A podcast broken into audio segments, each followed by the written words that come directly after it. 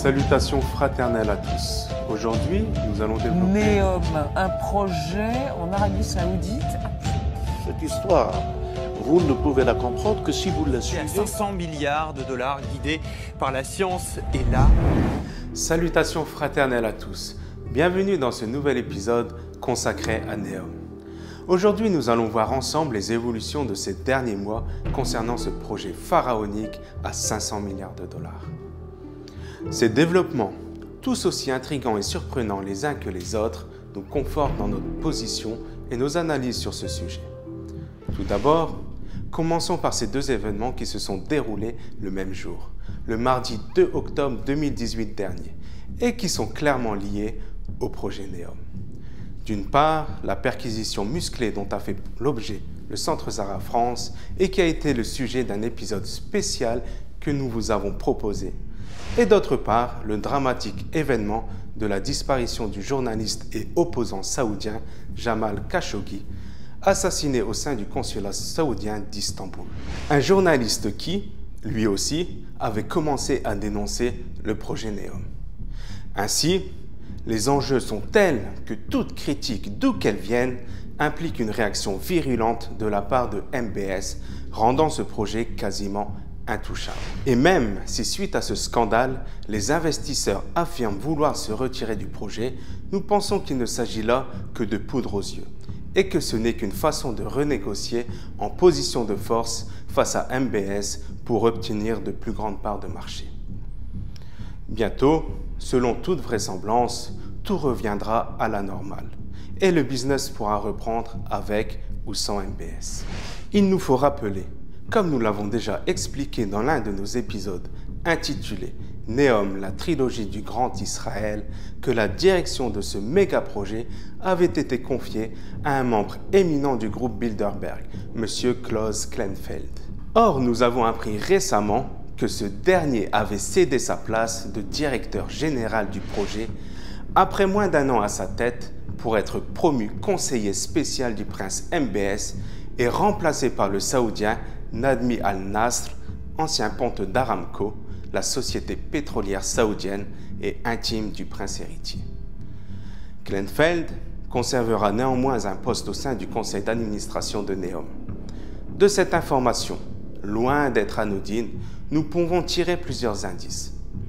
Tout d'abord, en remplaçant Klenfeld par M. Al-Nasr, y aurait-il la volonté de donner à ce projet un caractère exclusivement saoudien et non plus mondialiste comme il l'est en réalité, et comme nous l'avons démontré dans les épisodes précédents Y aurait-il également une volonté du royaume wahhabite ainsi que des groupes occultes de l'élite de dissimuler le lien que nous avons dévoilé et dénoncé entre le sionisme international et le wahhabisme dans cette affaire de Néom. Enfin, en plaçant Klenfeld comme conseiller spécial du prince, en lui permettant d'assumer des responsabilités plus larges pour améliorer le développement économique, technologique et financier de l'Arabie saoudite, comme le royaume l'indique, cela montre clairement comment se concrétise la fusion entre le wahhabisme et le sionisme international dans ce fameux projet. Néom apparaît ainsi clairement comme la pierre angulaire du nouvel ordre mondial, censé unifier tous les peuples, toutes les cultures, toutes les religions dans une destinée commune qui nous sera imposée. Cela montre clairement la mainmise du Bilderberg, non seulement sur ce projet, mais aussi sur le royaume saoudien, auquel il donnera les orientations prioritaires qui seront évidemment dirigées vers Néom, afin que ce plan se réalise dans les plus brefs délais.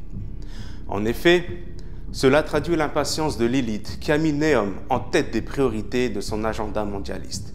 Voici une petite vidéo explicative qui nous montre les premières avancées de ce projet qui vient d'entrer dans une nouvelle phase. Il y a quelques jours à peine, les responsables de NEOM ont annoncé la formation d'un nouveau conseil consultatif composé de 18 experts internationaux. Les membres de ce conseil ont une expérience diversifiée en matière de planification urbaine, d'architecture, de design, de technologie, de durabilité, d'énergie et de fabrication. Chacun a été sélectionné avec soin sur la base de son expérience, de son expérience dans le monde des affaires, de sa connaissance des méga-projets, de ses principales tâches au sein du conseil d'administration et de son influence internationale. C'est ce qu'a rapporté l'agence de presse saoudienne. Parmi ces pointures figure le fameux Lord Norman Foster, qui sera l'architecte en chef du projet NEOM. Un architecte parmi les plus en vue au monde, dont l'une des dernières grandes réalisations n'est autre que la très controversée ville d'Astana au Kazakhstan. Une ville dont l'architecture si particulière a fait couler beaucoup d'encre. En effet, cette cité futuriste est truffée de symboles maçonniques et occultes, ce qui doit certainement être encore une coïncidence ou un hasard. Astana ne serait-elle donc pas un laboratoire d'essai pour la future cité de Néom En août dernier, ce conseil consultatif a tenu une réunion à New York afin d'examiner la stratégie de Neom et discuter des développements du projet. Il en résulte une accélération du projet qui est désormais placé en tête des priorités absolues du royaume. Par exemple, le méga groupe saoudien de BTP, Ben Laden Construction, a stoppé plusieurs de ses chantiers en cours pour transférer toutes ses ressources vers le projet Neom. Les premiers palaces royaux sont ainsi déjà sortis de terre en un temps record, alors que le premier aéroport de Neom devrait fonctionner, selon les prévisions saoudiennes, avant la fin de l'année 2018, avec des vols bi-hebdomadaires prévus au début de l'année 2019. Une autre information a attiré notre attention, car elle confirme bien le lien qui existe entre le projet Neom et les saintes révélations. En effet, le prince héritier Mohammed Ben Salman construire 12 cités qui formeront les piliers de la mégalopole de Neom. La première de ces 12 villes devrait déjà apparaître d'ici la fin 2019. C'est ce qu'a déclaré MBS dans une interview accordée le 3 octobre 2018 à Bloomberg TV. Dans cette interview, il affirme que le plan directeur couvre 12 villes situées le long de la mer Rouge, ajoutant également qu'il y aurait deux à trois nouvelles villes dans Neom chaque année, et que cette mégacité devrait être achevée en 2025. Ce nombre de 12 villes dont nous parle MBS est loin d'être anodin pour des esprits éveillés qui ont fait le lien entre Néom et l'eschatologie, entre Néom et le mont Sinaï, et entre Néom et le Vaudor. Ces douze villes dont MBS parle nous rappellent étrangement l'histoire du prophète Moïse et des douze sources relatées dans le Saint-Coran. En effet, au verset 60 de la sourate La Vache, il est dit Et lorsque Moïse demanda la pluie pour son peuple, et que nous lui avons dit Frappe la pierre de ton bâton, d'elle jaillit douze sources, et tous les gens surent où ils devaient boire. Ainsi, chacune des douze tribus des enfants d'Israël avait sa propre source et savait où elle devait s'abreuver.